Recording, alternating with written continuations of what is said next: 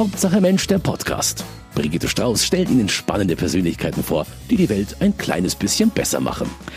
Moderatorin bei RTL Explosiv. Das war der Lebenstraum von Janine Steger. Und der ist auch in Erfüllung gegangen. Allerdings fühlte sich dieser Job für die erfolgreiche Fernsehfrau irgendwann nicht mehr richtig an. Heute ist sie Green Janine und setzt sich für eine grünere Welt ein. Zum Beispiel hat sie auf einer Ökomesse in Nürnberg die Eröffnungsveranstaltung moderiert. Anschließend habe ich sie dort getroffen und mit ihr über ihren Wandel von der Umweltsau zur Klimaschützerin gesprochen. Und genau dieses Gespräch hören Sie gleich hier bei Hauptsache Mensch. Ich treffe heute Janine Steger auf einer Biomesse in Nürnberg, um genau zu sein, auf der Biofach Vivaness 2020. Sie stellt hier ihr neues Buch vor. Going Green heißt es, denn die ehemalige Moderatorin von RTL Explosiv heißt heute Green Janine. Erstmal schön, dass ich äh, zu Ihnen kommen darf. Ja, ganz herzlichen Dank für den Besuch. In Ihrem Buch beschreiben Sie Ihren Wandel von der Umweltsau zur Klimaschützerin, so nennen Sie das selbst.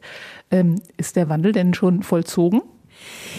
Ach, ich glaube, man ist mit so einem Wandel äh, nie am Ende. Also insofern ähm, würde ich sagen, der ist in großen Teilen vollzogen, aber natürlich bin auch ich in einer stetigen Entwicklung und erfahre immer wieder Neues und bin auch in bestimmten Bereichen meines Lebens noch nicht so gut, äh, wie ich vielleicht sein könnte.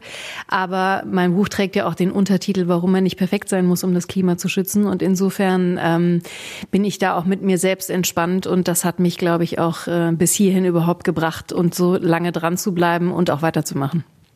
Also Sie arbeiten dran und Sie bleiben dran. Äh, wie lange arbeiten Sie denn jetzt schon dran?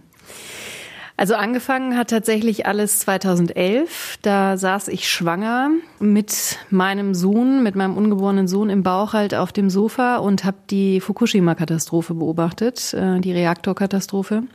Und das war ja dann im März und da hat's mich auf einmal total durchgeschüttelt. Also ich kannte ja viele Katastrophenszenarien auch als ausgebildete Journalistin, die jahrelang äh, beim Fernsehen gearbeitet hat, habe ich natürlich auch viele Situationen erlebt, die mich durchaus auch hätten aufrütteln können. Aber nichtsdestotrotz hat das wahrscheinlich durch die Hormone in meinem Körper einfach nochmal deutlich mehr bei mir ausgelöst und hat mich zum ersten Mal in meinem Leben Fragen stellen lassen in Bezug auf die Frage, wie viele Ressourcen verschwende ich eigentlich, ähm, wo sind planetare Grenzen, alles Begrifflichkeiten, die ich damals so noch natürlich noch gar nicht auf dem Zettel hatte.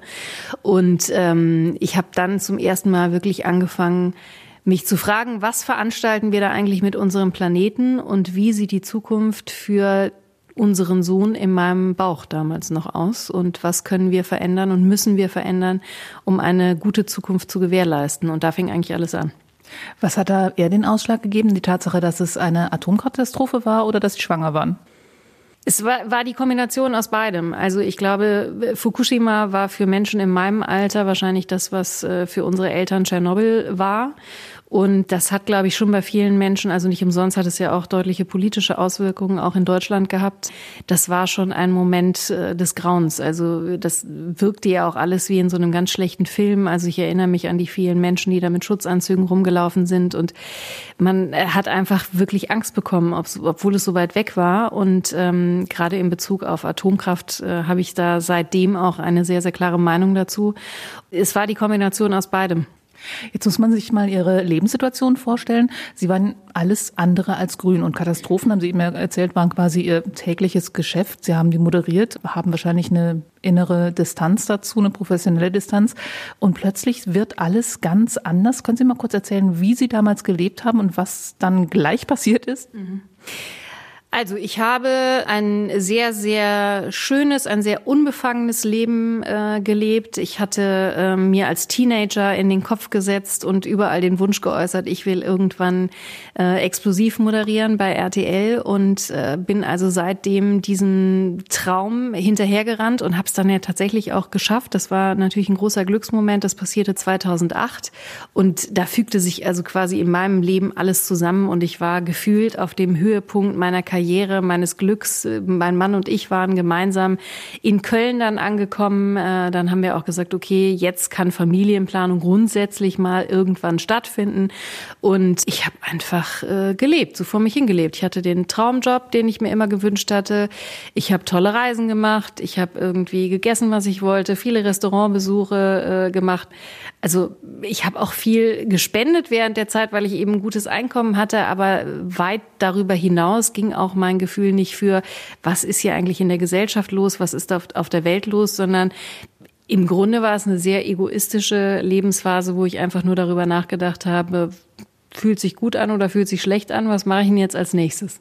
Als nächstes im Buch schildern Sie die Situation, wie Sie auf einer Fridays for Future Demo sind, vermutlich mit Ihrem Sohn. Und nee, den habe ich nicht aus der Schule genommen. Den, der musste, der musste in der Schule bleiben. Deswegen, äh, da war ich tatsächlich alleine auf der Fridays for Future Demonstration. Ich war auf mehreren, aber die, die ich im Buch beschreibe, war ich auch ohne ihn. Und da fragen Sie jemanden, ja, und irgendwie, und wir haben doch nicht, und wollten da quasi Absolution, würde ich das mal nennen, und mussten feststellen, nee, wir haben da total verkackt. Können Sie die Situation nochmal schildern? Ja, also ich habe mit äh, vielen Fridays for Future Aktivistinnen und Aktivisten gesprochen und äh, habe tatsächlich irgendwie mir erhofft, dass ich so eine Art Absolution erteilt bekomme. Für genau diese Frage, äh, sind wir euch eigentlich peinlich? Also das war meine konkrete Frage. Also ob ich mir eigentlich selber peinlich sein muss, weil wir eben so lange nichts getan haben. Und ich habe so ein bisschen immer noch die Hoffnung in mir getragen, ja, dass jemand sagt, okay, ist doch schon super, dass du jetzt hier bist und so. Aber natürlich kommt da erstmal zurück, ja klar, ihr seid peinlich, ihr Erwachsenen, ihr habt halt viel zu lange nichts getan ja, es ist super, dass du jetzt hier bist und dich dafür einsetzt, aber natürlich ist das auch peinlich, dass ihr so lange die Augen verschlossen habt. Und wenn man sich anfängt, mit dem Thema zu beschäftigen, dann weiß man ja auch, dass wir schon, äh, ich glaube 1972 gab es das Buch äh, Die Grenzen des Wachstums, die da schon längst erreicht waren. Und äh, so viele Wissenschaftler predigen uns eigentlich schon mindestens seit den 70er Jahren, dass wir uns mit der Klimakrise, der drohenden und jetzt ja ganz aktuellen beschäftigen müssen. Und insofern ist das schon Wahnsinn, wie wir alle und eben auch ich selbst einfach die Augen verschlossen haben und gesagt haben, ja, wird schon nicht so schlimm werden und geh mir mal weg mit dem Kram, habe ich keine Lust drauf. Also musste erst ihr Sohn kommen und sie darauf aufmerksam machen, damals schon. Dann haben sie angefangen. Und ich finde es einen total netten Ausdruck, den sie da benutzt haben, wie, oder wie sie beschreiben in ihrem Buch, dass die Sachen in ihrer Wohnung sie anschreien. Zum Beispiel der Kapsel-Kaffeeautomat. Mhm, genau, der sich selbst als äh, Umweltsau bezeichnet in dem Buch. Ja, ähm, das ist natürlich so, wenn man dann einmal so die Aufmerksamkeit darauf legt und sich selber eben diese Frage stellt, was müsste ich eigentlich verändern, dann ist das wirklich so, dass äh, natürlich irgendwie äh, Dinge, die man tut, ja alle hinterfragt werden und so fangen dann eben tatsächlich auch Konsumgüter letztendlich äh, irgendwie an mit einem zu sprechen, weil ich natürlich bei allem, was ich dann neu konsumiert habe, auch bei Dingen, die man halt täglich eben macht, wie beispielsweise einen Kaffee aufbrühen äh, oder Blumen, die ich halt gerne kaufe. Und bei, bei allem, was man tut, stellt man ja die Frage, okay, Gibt's das nicht auch in nachhaltiger, in grün? Brauche ich das überhaupt? Gibt's das auch in anders? Und das ist das, was ich mit dieser Szene im Buch zum Ausdruck bringen will, dass ich natürlich angefangen habe, alles, was ich tue, zu hinterfragen. Was einen dann quasi handlungsunfähig macht, oder? Das ist doch dann ein Riesenberg. Richtig. Und ähm, das macht einen erstmal lähmt einen das total. Und vor allen Dingen ist es halt so, dass man dann ja auch ähm, selbst bei bester Recherche, ich bin ja ausgebildete Journalistin, also ich sollte das ja können, aber trotzdem auch widersprüchliche Aussagen bekommt. Gerade dann bekommt man sie. Ja, genau.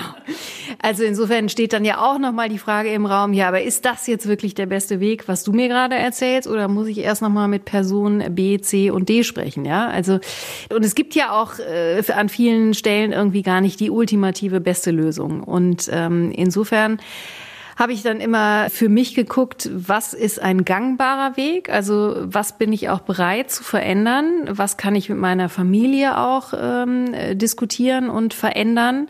Und habe dann schon nach dem bestmöglichen Weg gesucht, aber bin an ein paar Stellen natürlich auch äh, Kompromisse eingegangen. Und ähm, insofern ja, ist das eben, wir haben es ja ganz am Anfang schon angesprochen, ist das einfach auch ein stetiger Weg, der auch nicht aufhört. Also in vielen Bereichen kommen natürlich auch immer wieder neue Fragen hinzu und das, was ich vielleicht bis heute für komplett richtig gehalten habe, kann mir morgen auf einer Veranstaltung ein Experte erklären, ist falsch.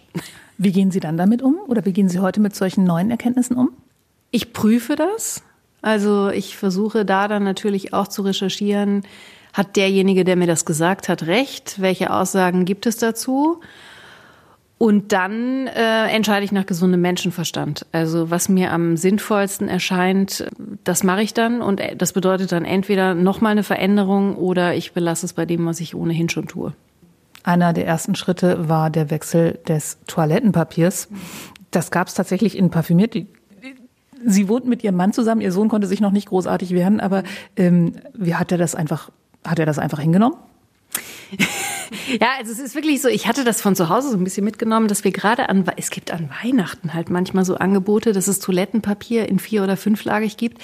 Super soft irgendwie mit so äh, Tannenbaumduft. Also es gibt so einen Quatsch wirklich. Und ähm, das hatte ich irgendwie auch mal übernommen, fand das irgendwie ganz cool. Und insofern schreibe ich auch im Buch, wir sind da wirklich quasi von einem hohen Level gekommen. Ne? Und wenn man dann plötzlich mit Recyclingpapier um die Ecke kommt, dann ist es erstmal eine Herausforderung und da muss man auch äh, mit der gesamten Familie, also unser Sohn war noch zu klein, vollkommen richtig, aber mit der gesamten Familie auch ein paar Produkte durchtesten, um dann da zu dem bestmöglichen Ergebnis zu kommen. ich möchte da jetzt nicht ins Detail gehen, aber jeder kann sich vorstellen, was ich meine. Und ähm, es kommt auch zu lustigen Situationen bis heute. Äh, ich greife da jetzt immer zu einem speziellen äh, Toilettenpapier und ähm, da wurde ich letztens tatsächlich auch im Supermarkt darauf angesprochen, wie das denn so wäre das Toilettenpapier im Gebrauch, weil er auch schon überlegt hätte, weil er die Geschichte dahinter gut findet, das zu kaufen, aber sich nicht trauen würde. Und ähm, das sind manchmal auch verrückte Gespräche, die man plötzlich mitten im Supermarkt dann führt, aber ist auch unterhaltsam.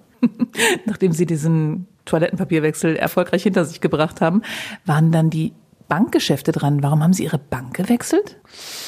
Also man guckt ja dann im Netz irgendwie so, was sind so die ersten Schritte, ne? Und dann, dann gibt's eben diese kleinen Dinge wie Beutel mit zum Einkaufen nehmen, Mehrwegbecher benutzen, all das, was wir alle kennen. Und dann äh, natürlich der Wechsel des Stromanbieters, das ging irgendwie alles sehr schnell. Und dann war ich irgendwie ziemlich schnell auch, weil mir das von einem Portal vorgeschlagen wurde beim Thema Banken und Finanzgeschäfte. Das ist insofern tatsächlich interessant, äh, weil das ja eigentlich jetzt gerade erst so in den Fokus rückt, auch Sustainable Finance. Und das wird ja jetzt gerade so grünes Geld eigentlich zu so einem größeren Thema erst. Aber in der Szene, sage ich mal, wo ich mich damals erkundigt habe, war das eben damals auch schon ein Thema. Und das hat mich schon vor andere Herausforderungen gestellt, äh, weil das eben nicht so leicht war, mit allem umzuziehen sozusagen zu ethisch, moralisch korrekten äh, Banken. Davon gibt es zum einen nur ein paar und das ist zum Beispiel ein Kompromiss, den ich nach wie vor mache, ähm, dass ich zusätzlich auch immer noch ein Konto bei meiner Hausbank habe, die eine Volksbank ist und da habe ich einfach so langjährige Kontakte. Ich komme ja auch vom Land, da ist das vielleicht auch noch mal anders und die haben mir schon wirklich ein paar Mal äh, den A-Punkt äh, gerettet, weil ähm, da natürlich einfach aufgrund der langjährigen Kontakte Gerade für Freiberufler manchmal das ein oder andere möglich ist, was bei Menschen, die man nicht so gut kennt, vielleicht nicht einfach so möglich ist. Also grundsätzlich haben Sie auf jeden Fall immer geschaut, was kann ich machen? Und Banken sind halt wirklich der Bereich, wo es richtig in die Tiefe geht als allererstes. Da spricht die Journalistin wahrscheinlich auch. Und Sie haben aber auch versucht, im Job was zu ändern, wenn ich das richtig verstanden habe. Aber Sie haben versucht, bei RTL äh, so ein paar grüne Komponenten reinzubringen und sind ziemlich auf die Nase gefallen. Ja, wir waren äh, oder ich war in der Umweltgruppe bei RTL. Was ist das? Also das war ein, ein, eine kleine Ansammlung, leider klein, von Menschen, die gesagt haben, uns ist das Thema wichtig und wir möchten sozusagen das Thema Nachhaltigkeit äh, vorantreiben, auch bei unserem Unternehmen, in unserem Sender. Und das war, ging vor allen Dingen um interne Geschichten. Ne? Also ähm, wir haben äh, viele Sachen versucht, wie Sie richtig ansprechen. Äh, wir wollten äh, das Thunfischangebot, das sehr beliebt ist in der Kantine, auf wenigstens einmal die Woche reduzieren. Da hat der Kantinenbetreiber gesagt, nee, never ever. Das ist hier so beliebt bei mir, da habt ihr nachher hier irgendwie alle Mitarbeiter äh, auf meinem Dach sozusagen. Das geht nicht. Ähm, diverse andere Sachen haben wir auch versucht. Und womit wir dann nachher durchgedrungen sind, also die einzige Sache, die dann wirklich geklappt hat, war der doppelseitige Druck, weil wir an der Stelle eben auch ökonomisch natürlich was vorzuweisen hatten und sagen konnten, das spart einfach so viel Papier und damit ja auch Kosten. Liebe Geschäftsführung, äh, wollen wir das nicht machen.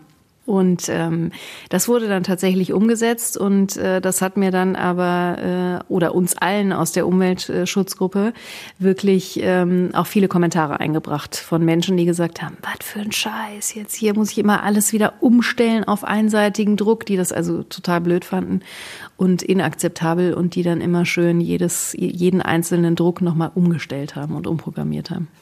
Okay, vorher mussten Sie es machen. Also die Kantine hat mit dem Argument Angebot und Nachfrage argumentiert. Der Programm oder wer auch immer bei RTL hat aber eine ganz andere Keule geschwungen, nämlich wir verdienen unser Geld mit Werbung und wenn wir was machen mit Öko, dann ist das immer Verzicht und das geht gar nicht zusammen. Hatten Sie da Gegenargumente? Naja, ich habe ja damals schon gemerkt, äh, weil ich mich ja dann schon relativ intensiv damit auseinandergesetzt hatte mit der ganzen Thematik, dass es sicherlich so ist, dass man auch auf bestimmte Dinge verzichtet oder dass man insgesamt weniger konsumiert, weil man sich äh, mehr auf das Wesentliche konzentriert.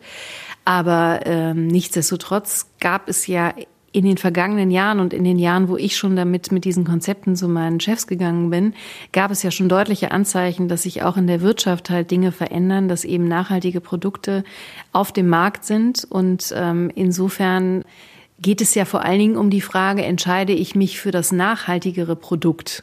Da liegt die Krux bei den Unternehmerinnen und Unternehmern, dass man halt wirklich sagen muss, okay, das Produkt muss genauso cool sein wie das äh, konventionelle. Und die Nachhaltigkeit kommt sozusagen on top, aber nichtsdestotrotz gab es die damals halt auch schon. Und deswegen bin ich bei diesem Argument nicht mitgegangen, aber es ist natürlich, ähm, oder es war damals einfach äh, den entsprechenden Personen nicht beizubringen. Und da ist man natürlich sehr schnell dann auch machtlos. Also da habe ich dann auch gesagt, okay, ich dringe da jetzt nicht durch. Und vielleicht war ich auch einfach zu früh. Das war dann im Prinzip Traumjob oder Überzeugung?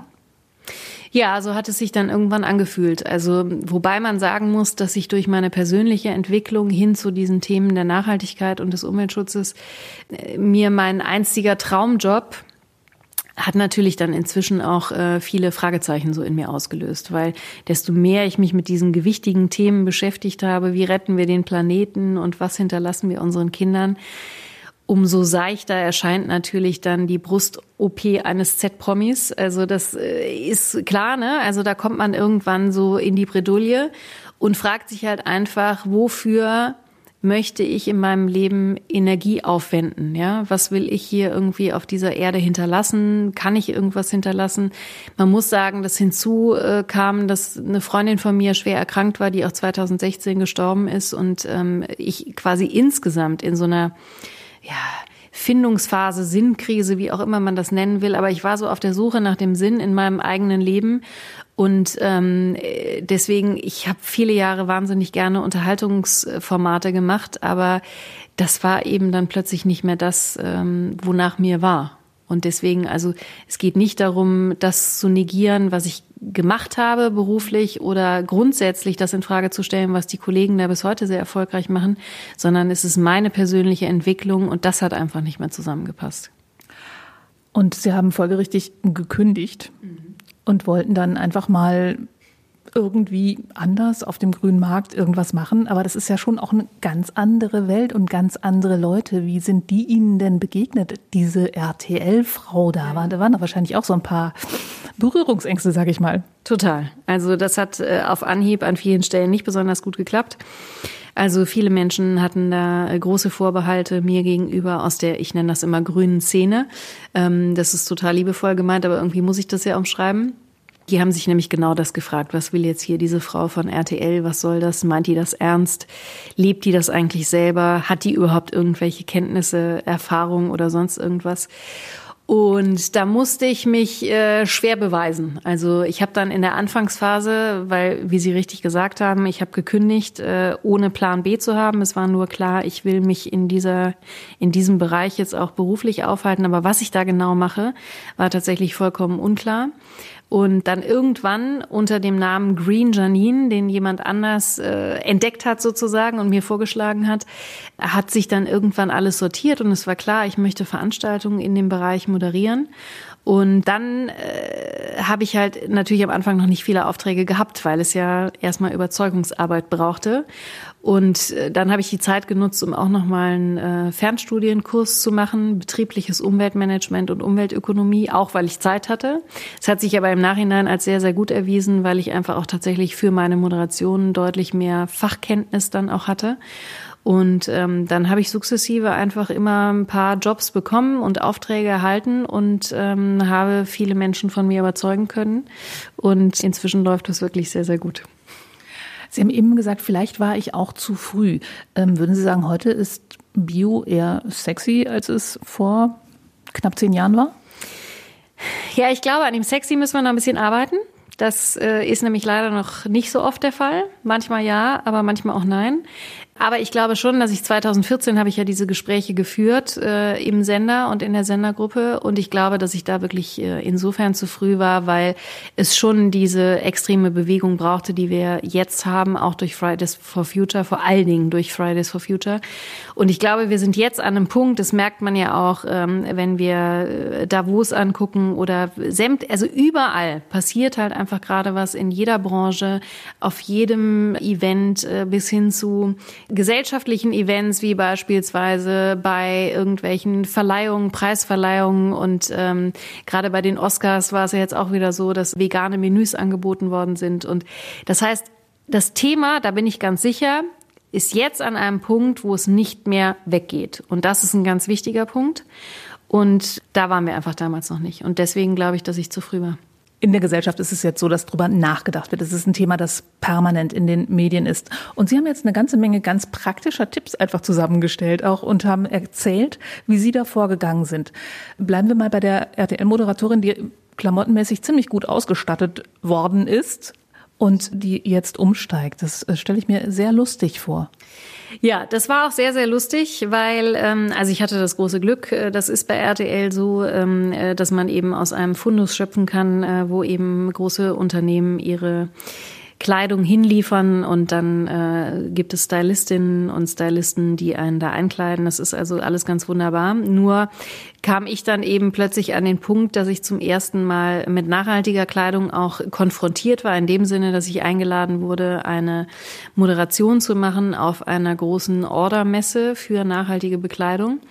Und ähm, das war halt für mich einfach ein total wichtiger Moment, um auch mal zu sehen, was es auf dem Markt so alles gibt. Also man muss auch sagen, ja, ja, ich weiß, worauf Sie schon äh, äh, anspielen. Also ich bin da erstmal reingekommen in diese Hallen und äh, habe wirklich vor mir leider viele klischeehafte äh, Kleidung gesehen ähm, viele äh, Sachen auch, die relativ formlos sind. Äh, ich nenne es mal Walla Walla, viel Wolle, was nicht per se schlecht ist, aber viele bunte Farben auch. Also zumindest nicht meinen eigentlichen Vorlieben für Kleidung entsprechend. Und deswegen äh, sah ich mich erstmal den vielen Klischees in meinem Kopf wirklich äh, in der Realität gegenüberstehend und dachte halt so, um Himmels Willen, worauf hast du dich eingelassen? Und äh, die Veranstalterin damals, beziehungsweise die PR-Verantwortliche, die sah das so ein bisschen in meinem Gesicht, dass ich erstmal äh, vergleichsweise schockiert aussah und äh, hat mich an dem Moment schon beruhigt und hat gesagt, du, die jungen Wilden hat sie es damals genannt, die sind unten in einer anderen Halle, die zeige ich dir gleich. Und äh, das hat sich glücklicherweise auch bestätigt. Mit denen habe ich mich direkt mit allen vernetzt und habe dann mit meiner damaligen Stylistin bei RTL eben direkt auch dann alle vernetzt. Und so haben wir es geschafft, dass ich sowohl selbst, aber eben auch andere Moderatorinnen ähm, schon viel nachhaltige Kleidung auch dann in den Sendungen getragen haben. Und das hält sich bis heute, wegen der Stylistin, die immer noch da ist. Aber Sie hatten professionelle Hilfe, die sonst die wenigsten Leute haben.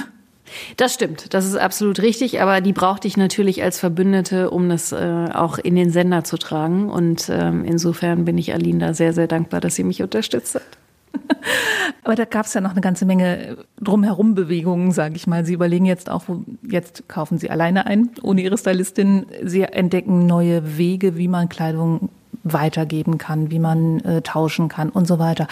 Was ist denn da das Allerneueste? Ich habe gelesen Kleiderkapsel, das klingt irgendwie witzig. Ja, also Kapselkollektionen, so nennt man das in der Modebranche. Ich musste das auch alles lernen erst. Das sind halt so kleinere Kollektionen und man kann eben jetzt tatsächlich auch bei einigen Anbietern schon so wie so eine Mini-Kollektion halt komplett mieten für einen gewissen Zeitraum, also für einen Monat beispielsweise. Und ähm, wenn man dann diese Teile mit anderen Teilen aus dem Kleiderschrank irgendwie geschickt kombiniert, kommt man auf sehr, sehr viele unterschiedliche Outfits. Und ähm, grundsätzlich ist dieses Thema Mieten, also gerade auch für Veranstaltungen, für Abendgarderobe, all diese Dinge finde ich total sinnvoll. Also grundsätzlich, also Sharing und Mieten, diese ganzen Modelle, das ist halt für alles, was man nur sporadisch braucht oder was man mal ausprobieren möchte, nicht nur im Bekleidungsbereich, aber da eben auch total sinnvoll, weil wir da einfach so viele, wir können damit die Lebensdauer der einzelnen Stücke so stark erhöhen und es ist einfach so ein Wahnsinn, was wir einmal tragen und nie wieder anziehen oder sogar nie tragen, weil es so günstig war und äh, es dann irgendwann weggeben. Ähm, das ist einfach verrückt. Und diese gemieteten Sachen gehen halt tatsächlich auch wirklich wieder zu den zu neuen Trägerinnen und Trägern hin? Ja, also ich äh, habe auch viel Gespräche mit äh, solchen Anbietern und auch mit, mit großen Unternehmen, die sowas inzwischen anbieten, gerade zum Beispiel im, im äh, Bereich der Babybekleidung oder auch für Schwangerenmode. Das ist ja auch so ein überschaubarer Zeitraum. Und äh, das wird unter allen Hygienevorschriften, die es gibt, wieder gereinigt. Und die sagen auch alle, dass die Sachen wirklich, man könnte ja mutmaßen, dass das irgendwie äh, schlecht behandelt wird, die Teile, und dann quasi doch wieder in der Tonne landen.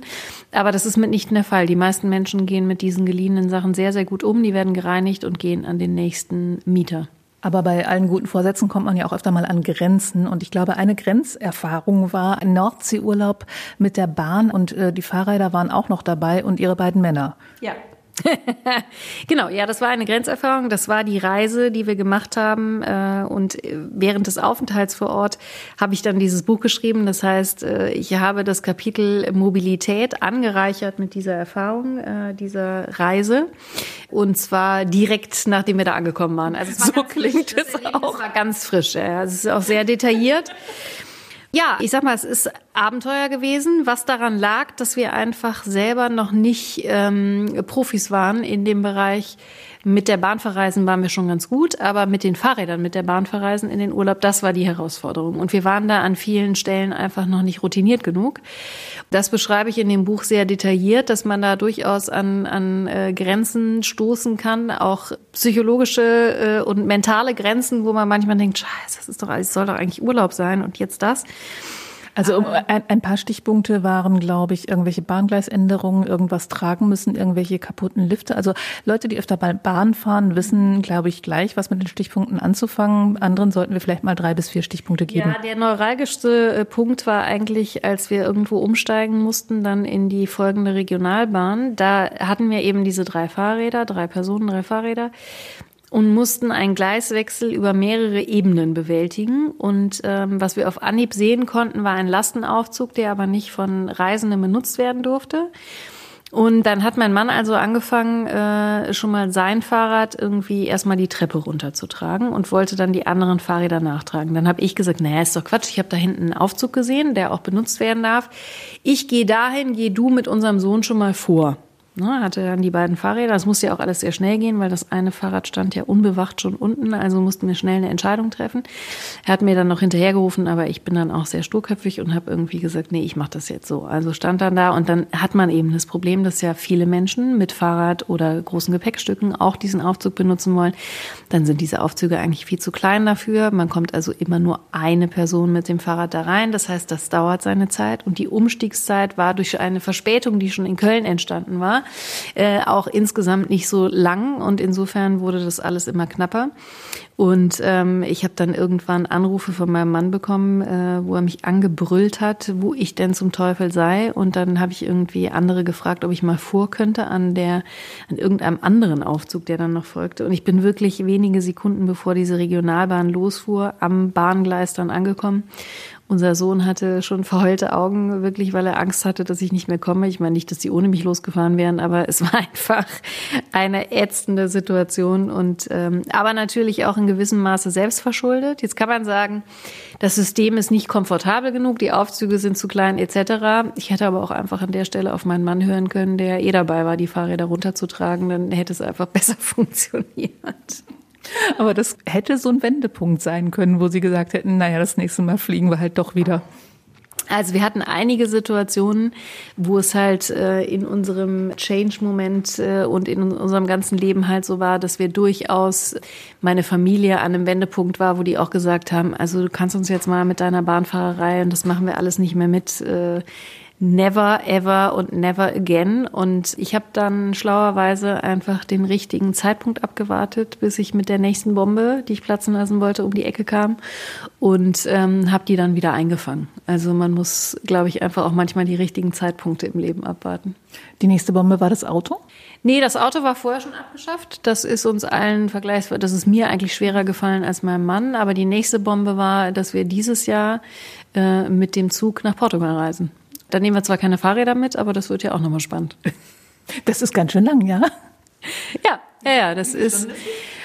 Erste Recherchen haben jetzt ergeben, das haben wir auch in so einem Trailer, den wir fürs Buch gemacht haben, drin, äh, 19,5 Stunden. Aber ja, gut, ne? Also es ist auch Abenteuer, es ist ein Nachtzug dazwischen und wir werden einen Zwischenstopp in Paris machen, da will unser Sohn ohnehin hin. Und ähm, insofern, ich glaube, das wird alles toll. Andere Menschen haben das auch schon sehr galant äh, über die Bühne gebracht und sind entspannt angekommen. Und vielleicht kontaktiere ich auch nochmal dieses Portal, die einem dabei helfen. Gut, also ich wünsche viel Erfolg. Ich uns auch.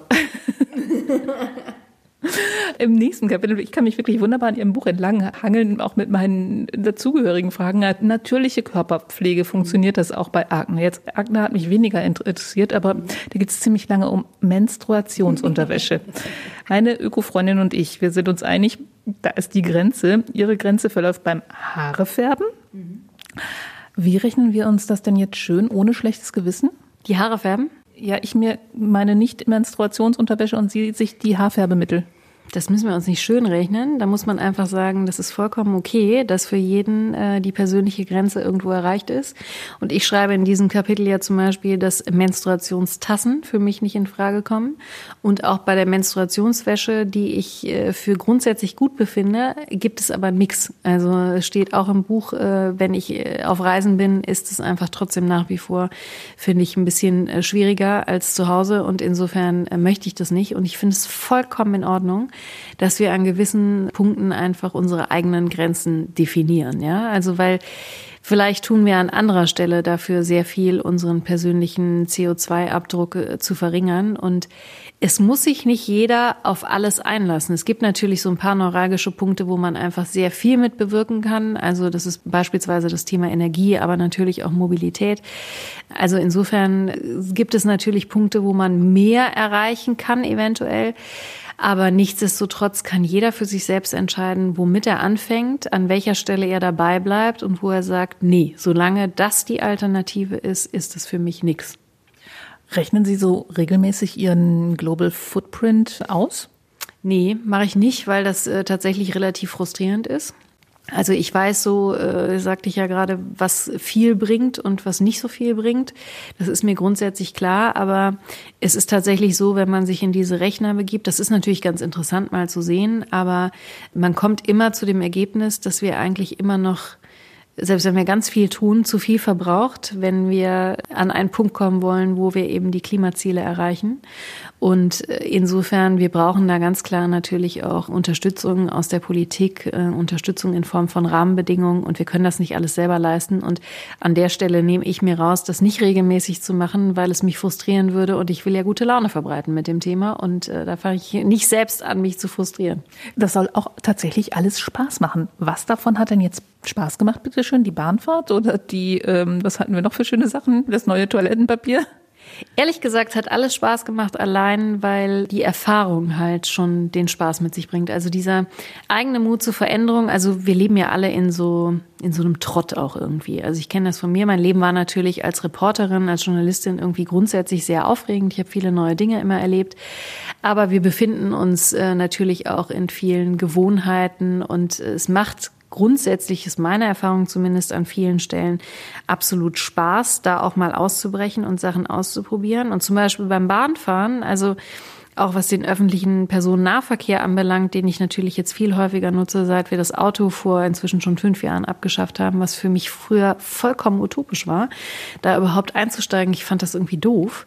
Aber ich habe das so wertschätzen gelernt, einfach mitzubekommen, was beschäftigt eigentlich andere Menschen, ähm, wie funktioniert öffentlicher Personennahverkehr in bestimmten Regionen, was gibt's da vielleicht schon für Ideen, ins Gespräch kommen mit anderen Menschen, ja, einfach mal irgendwie mit ja, Fremden letztendlich auch ins Gespräch kommen, sich mal ein Lächeln zu schenken.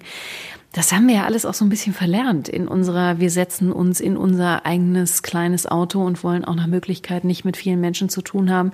Das ist irgendwie, finde ich, keine gute Entwicklung, dieses eigene Cocooning, wie man das ja immer so nennt.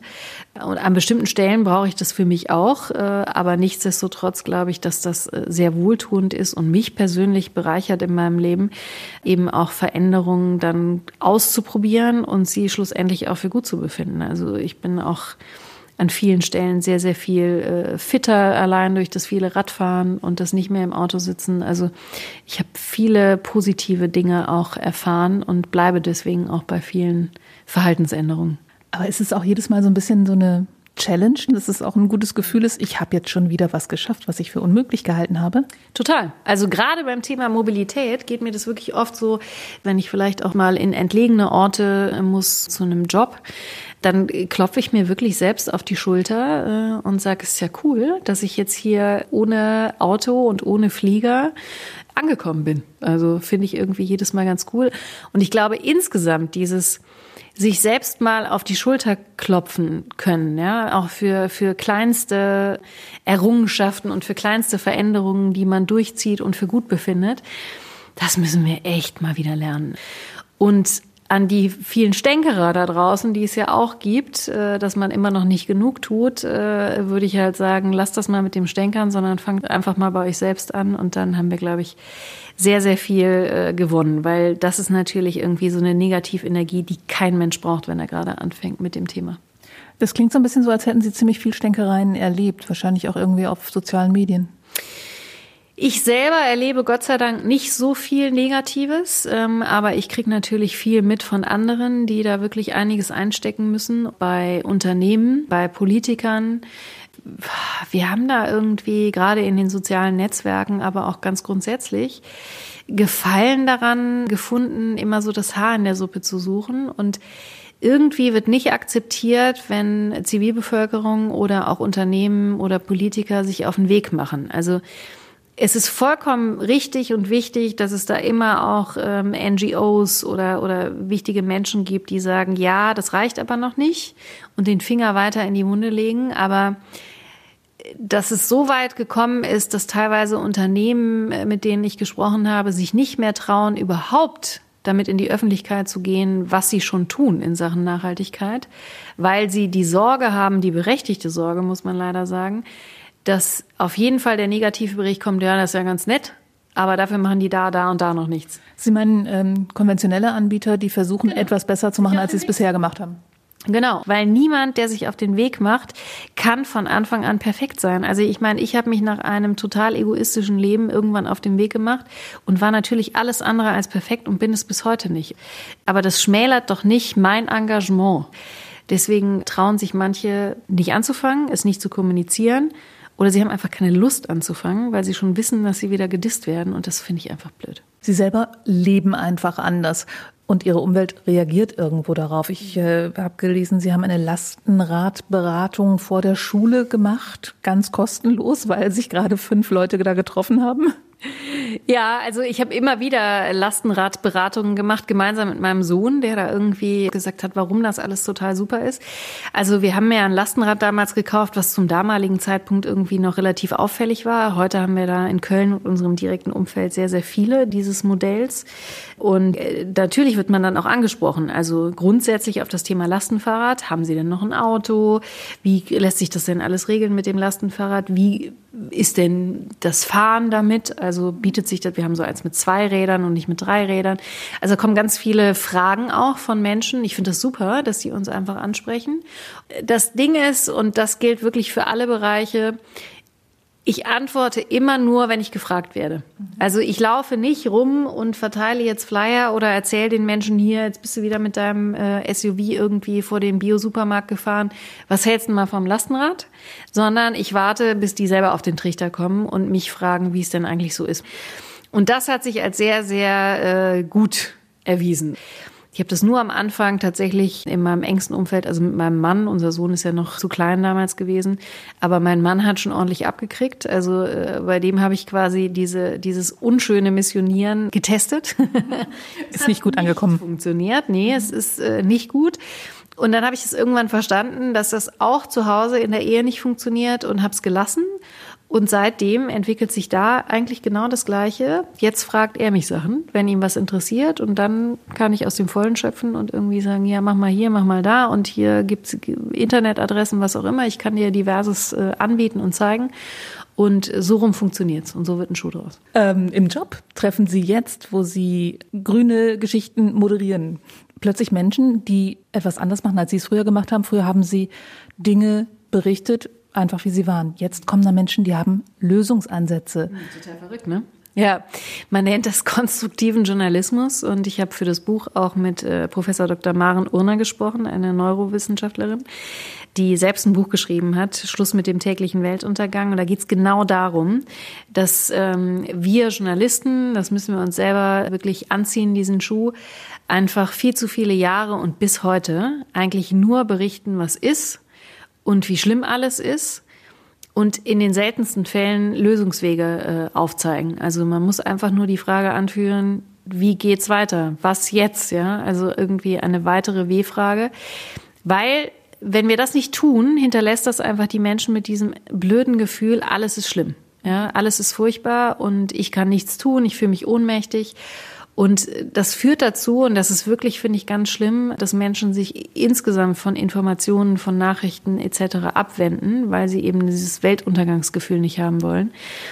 Und ich glaube, wenn man sich einfach die aktuelle politische Situation auch anguckt, äh, wenn wir Menschen in die Informationslosigkeit entlassen und äh, Stammtischparolen aufblühen an allen Ecken, dann haben wir echt ein ganz schön großes Problem. Und das darf nicht passieren. Und ich glaube, wir müssen die Menschen zurückholen zu Informationsportalen, egal wie die dann heutzutage aussehen. Das ist, glaube ich, ganz wichtig, um informierte Bürger zu haben und vor allen Dingen mit dem Gefühl, die Menschen zurücklassen, es gibt Lösungswege und wir zeigen sie euch. Und dann können wir alle gemeinsam versuchen, diese Lösungswege zu beschreiten.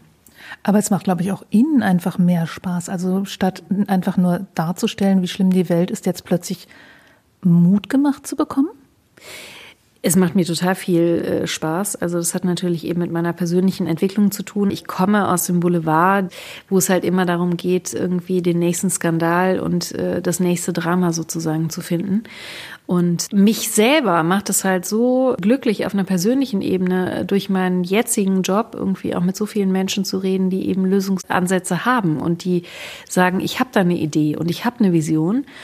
Und ich merke ja, was das mit mir selber macht. Und deswegen möchte ich davon auch eigentlich mehr in der Öffentlichkeit sehen und versuche das natürlich auch grundsätzlich selber zu transportieren, dass wir uns jetzt nicht alle heulend in die Ecke setzen und sagen, das nützt ja eh alles nichts, die Klimakrise ist da und wir werden diesen Planeten zugrunde richten. Also das finde ich, kann es nicht sein. Noch haben wir auch eine Chance, was dagegen zu tun. Richtig.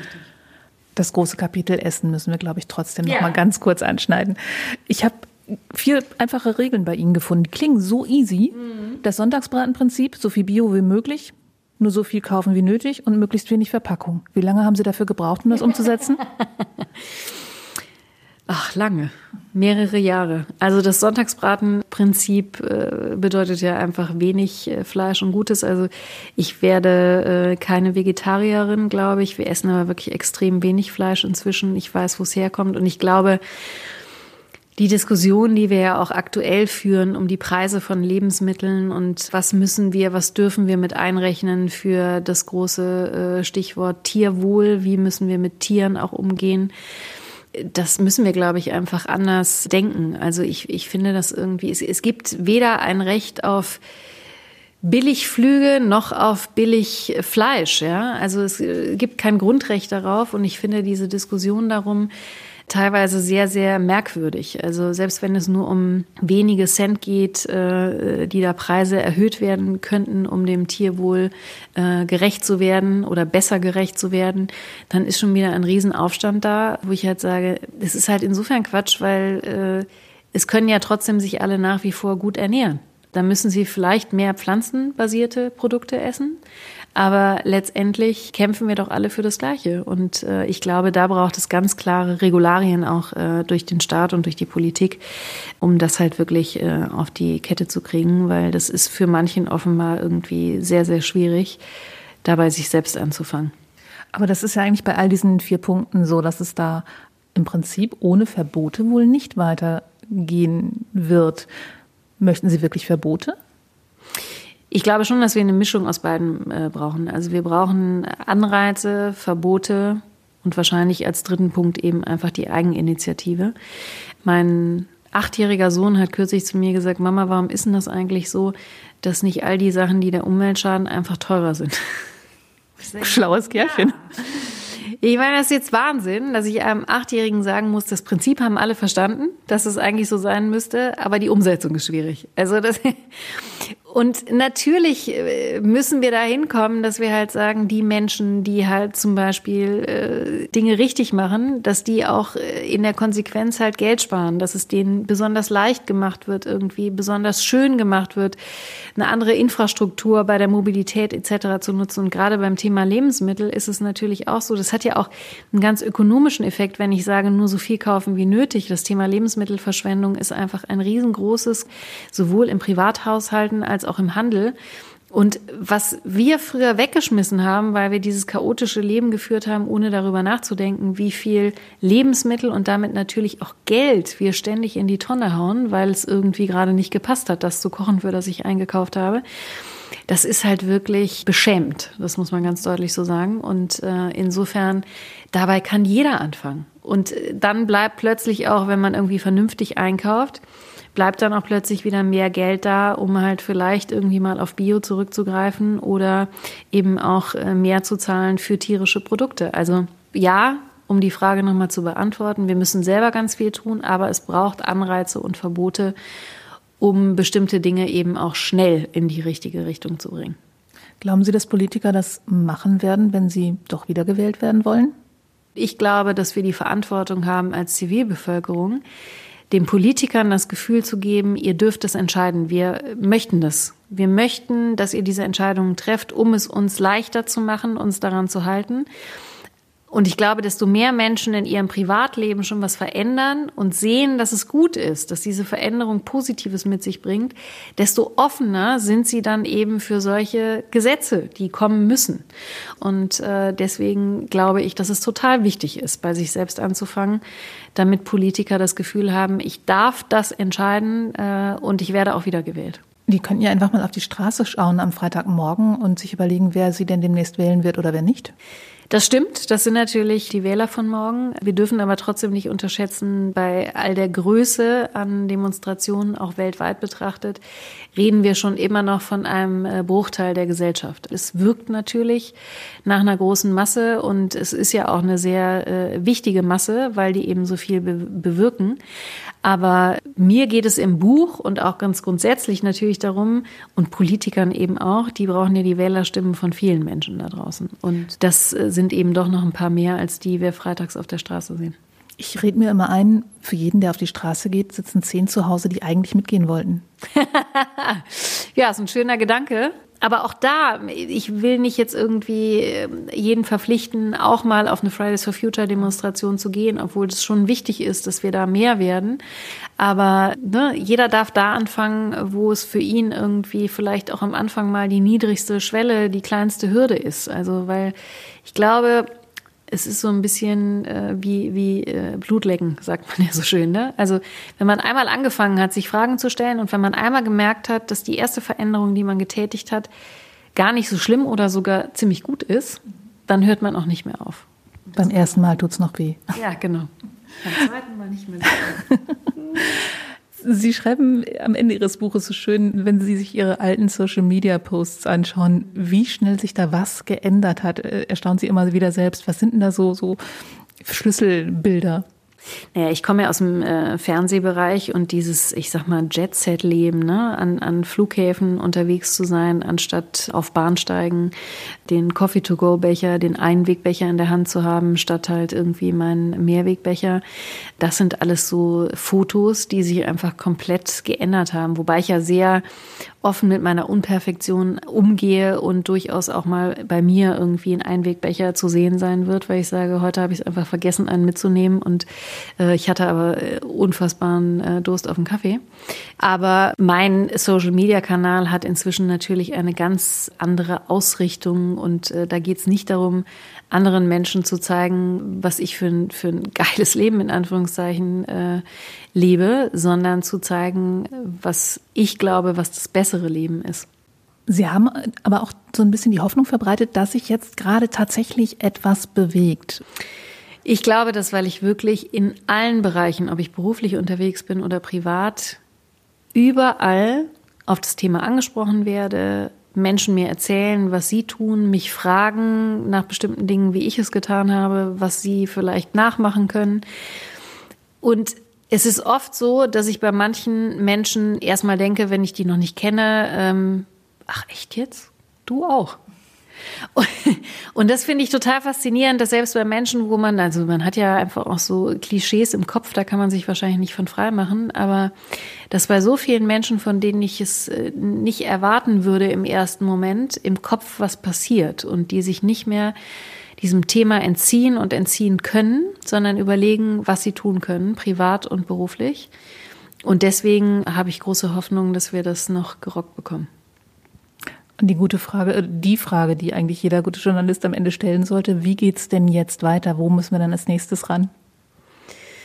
Ich glaube, ähm, jeder bei sich selbst anfangen, aber wir brauchen als nächstes wirklich ähm, auch politische Entscheidungen, die im Grunde auf das einzahlen, äh, was mein Sohn sagt. Also wir brauchen Anreize für Menschen, die sich nachhaltig verhalten und das natürlich auch in ökonomischer Hinsicht. Das muss auch Spaß machen und das muss im Zweifel auch günstiger sein und äh, nicht das umweltschädliche Verhalten darf das günstigere sein. Das kann nicht sein. Und Sie sagen von sich, Sie sind gesünder, glücklicher, reicher? Mhm.